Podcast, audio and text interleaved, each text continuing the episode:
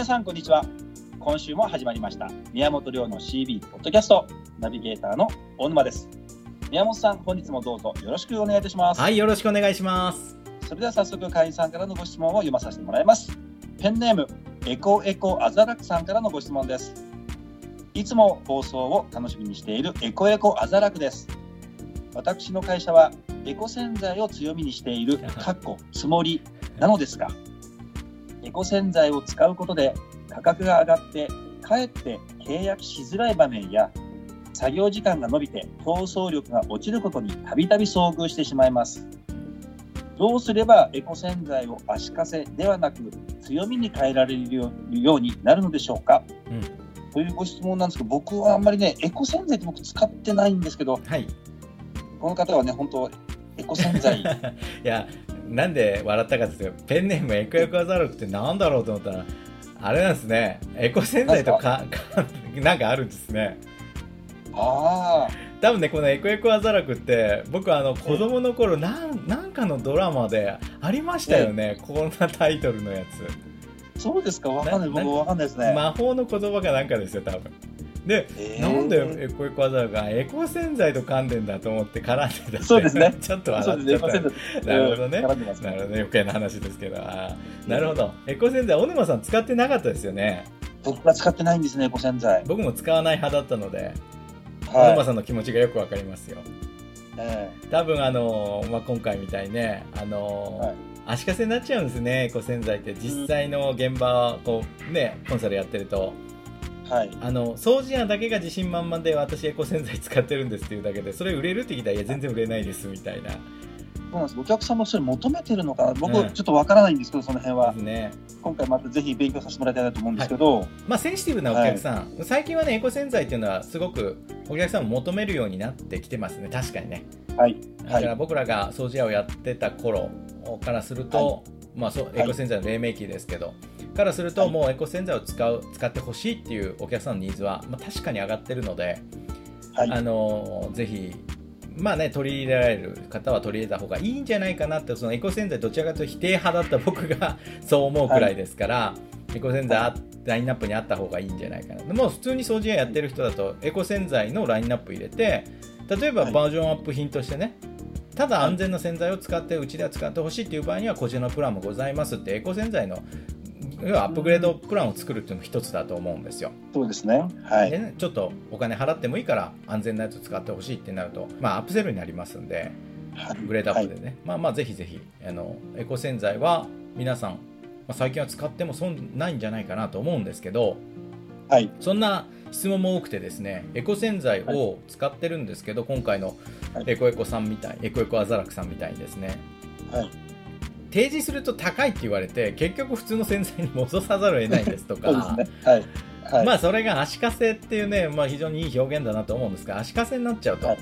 良かれと思って取り入れてるエコ洗剤が営業の足かせになってるっていうのはね、確かに現場である声かなと思うんです、でそういうご質問をいただく方に僕がアドバイスするのは、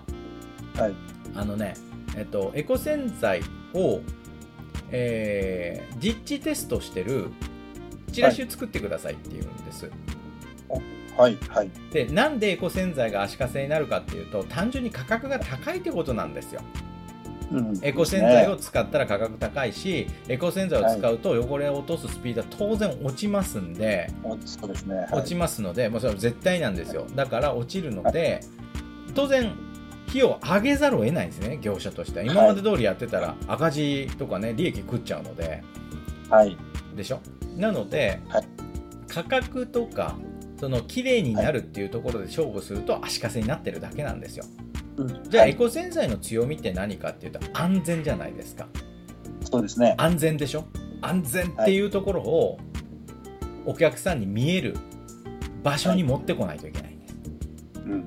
でどうしたかどうするかってさっき言ったように実地テスト、はい、もっと具体的に言うとね、はい、これあの極端な例なんで真似しないでくださいね。うちの会員さんで同じような質問された方に僕はアドバイスしたことがあるんです、えー、安全性を打ち出すチラシを作ってくれと。簡単です、あの自分の体人体実験してる写真を載せて私たち,、私たちは自分の体を使って安全な洗剤を選んでますってチラシを作ってもらうんです、でその方何を勘違い僕そんなこと言ってないですよ。何を勘違いしたか、口に含んでる写真撮ったんですよ、あすごい。本当人体実験ですね。人体実験だまさか飲んでないよね。飲みはしなかったですよ。口に含んで。いやこの人やってたんです実は。自分もエコ洗剤こだわってて、はい。で本当に安全かっていうのをテストするときにパッチテストやったり、はい。口に含んでやったり、はい。その口に含んで大丈夫だっていう洗剤はね、えやってたそうなんですよ。だからそれをそのまま写真撮って、え私たちはお客様の立場で安全な洗剤を選んでる地元で唯一の業者ですっていう 唯一の掃除屋ですっていう、もうパンフレットを作ってですね営業の時にこれ配るようにしたんです、そしたらどうなったか、うんうん。既存客の8割がエコ洗剤に切り替わったんですよ、あすごい。でで価格だけで選ばせるとお客さんにしたら値段上がっちゃうので嫌なはずなんですよ。ですよね。だけどそのパンフレット1枚なんですよパンフレットで、ええこれすごいねってよくやるねっていうことなんですよ。うん。だけどエコ洗剤は口に含む僕は全部口に含んでテストしてますと。でなんでかっていうと、お客さんこの洗剤を使うのは僕らじゃなくてお客さんなんですと。お客さんは、僕らはねお掃除してはいさようならでその洗剤の影響を受けることないんですと。ところがお客さんは毎日その洗剤の影響を受けるんですとはい。なので僕らはお客さんの立場でメーカーが、そう洗剤メーカーがエコですよなんですよというのは一切信じてませんと、はい。お客さんの立場で触れたり塗ったりなんなら口に含んだりして、本当に安全なものをパンフレットから抜きにしてパンフレットの情報を抜きにして、自分の体使って選んでる。だから私が選んだエコ洗剤は全て安全ですっていうですねいや、説得力ありますよね、でもね。いやもうこれはね要はエコ洗剤の強みを打ち出したってことなんですよ。普普通は掃除屋さんは弱みを打ち出してるんです。値段上がっちゃうよとか安全だけどうん。時間かかっちゃうよとか。結局そこでお客さん引っかかってるだけなんですよ。はい。打ち出し方は間違ってるんです。強みを打ち出さないといけない。じゃあ強みって何？って。エコ洗剤の強みって何？口に含んでも大丈夫なんだっていう洗剤をメーカーのパンフレットを無視して僕らは選んでるんだって。信じてないんだ、そしたらお客の立場でっていうのが実際になるじゃないですか自分の体使ってるわけですから、はいなでそれが仮にざ間違って残留したとしてもお子さんがいても、赤ちゃんがいてもこれ大丈夫なんですと。なんでなら、うん。このパンフレットの通り僕口に含むんですって言ってね。そしたら何よりの。安全証明じゃないですか。はい。でその証明した人が自分の体使った人が使ってくれるから安心じゃないですかはい、そうですね。これで初めてねエコ洗剤のブランドが立つんですようん。だからまあ口に含むのはどうかと思うので、まあ、それはね、はい。どんな安全な洗剤でも口に含んで、ね、粘膜で 触っちゃうとさよいいことないので、まあ、それはやめてよって言うんだけど、まあ、せめてその腕のね裏側とか柔らかい皮膚の柔らかいところで洗剤塗って、はいそこにねパッチテストやってる風景とかでこうやって実際に選んで、エコ洗剤って歌ってるのに腕の内側に塗ったら真っ赤になるみたいなこれやめてくださいよということなんですよ。はい。はい。はい。で重要なのはその洗剤をずっと影響を受け続けるお客さんの立場で私たちは洗剤選びをする地元で唯一の掃除屋ですとそして私たちが選んでる洗剤は安全が人体実験のもとに立証された究極に安全な洗剤ばかりなんです。っていう。パンフレットを作って回ったら、はい。既存客定期のお客様個人のお客様8割がエコ洗剤じゃあ使ってっていくらぐらい増えんのって。あ2000円くらい増えますとかうん。3000円くらい増えあまあそれだけどこっちの方がいいと。安全な方がいいからねっていうことではい。エコ洗剤に値段が上がっても切り替えてくれたっていう事例があるんですね。うん。だからぜひ、まあ、エコ洗剤使う使わないは別にしてエコ洗剤をバージョンアップの商品、グレードアップの商品ってアップセルのネタとしてね用意するのはどの掃除屋さんでもありだと思うので、これはマーケティングの鉄則でねあの複数ラインナップして高価格帯の商品を用意すると絶対に客単が上がるっていうのはね、これはもうマーケティング界の鉄則ですのでね。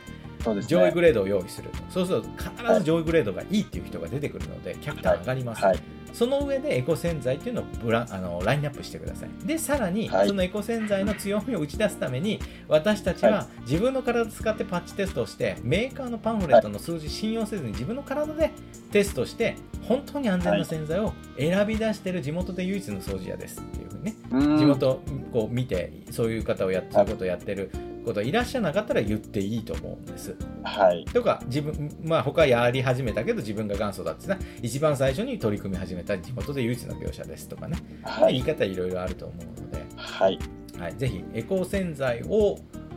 強みとして使いたければエコ洗剤自体は強みではないので、そのエコ洗剤が何をもたらすかが強みなのでそこ見えるようにはい。していただければ選んでくれるお客さん増えるんじゃないかなと思いますよ。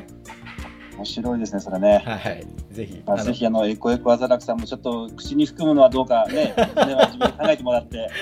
大沼さんも含んでみてくださいよ。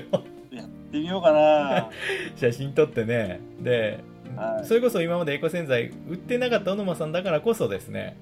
はい。ラインナップするとアップグレードの商品になりますんでね、なるかもなるかもしれません。うん、だから、まあ、お客さんによってはやっぱり気になる人いるんですよどんな洗剤使ってんのかなとかですねありますね、ありますね。で掃除屋の僕らはどれだけ早く汚れが落ちるかみたいなんでね、そうですよね。なのでぜひあのエコ洗剤っていうのをラインナップに入れて、はいはいあの商品、うんまあ、提供して安全なものが欲しい人、えー高いものがいい人、単価を上げるネタとして使っていただけたらなと思いますよ。そうですね。はい、ぜひ頑張っていただきたはいい、と思いま頑張っていたす。だきたいと思います。はい。今週もご質問いただきありがとうございました。ありがとうございました。宮本亮の CB ポッドキャスト、また来週土曜日にお届けいたします。宮本さんどうもありがとうございました。はい、ありがとうございました。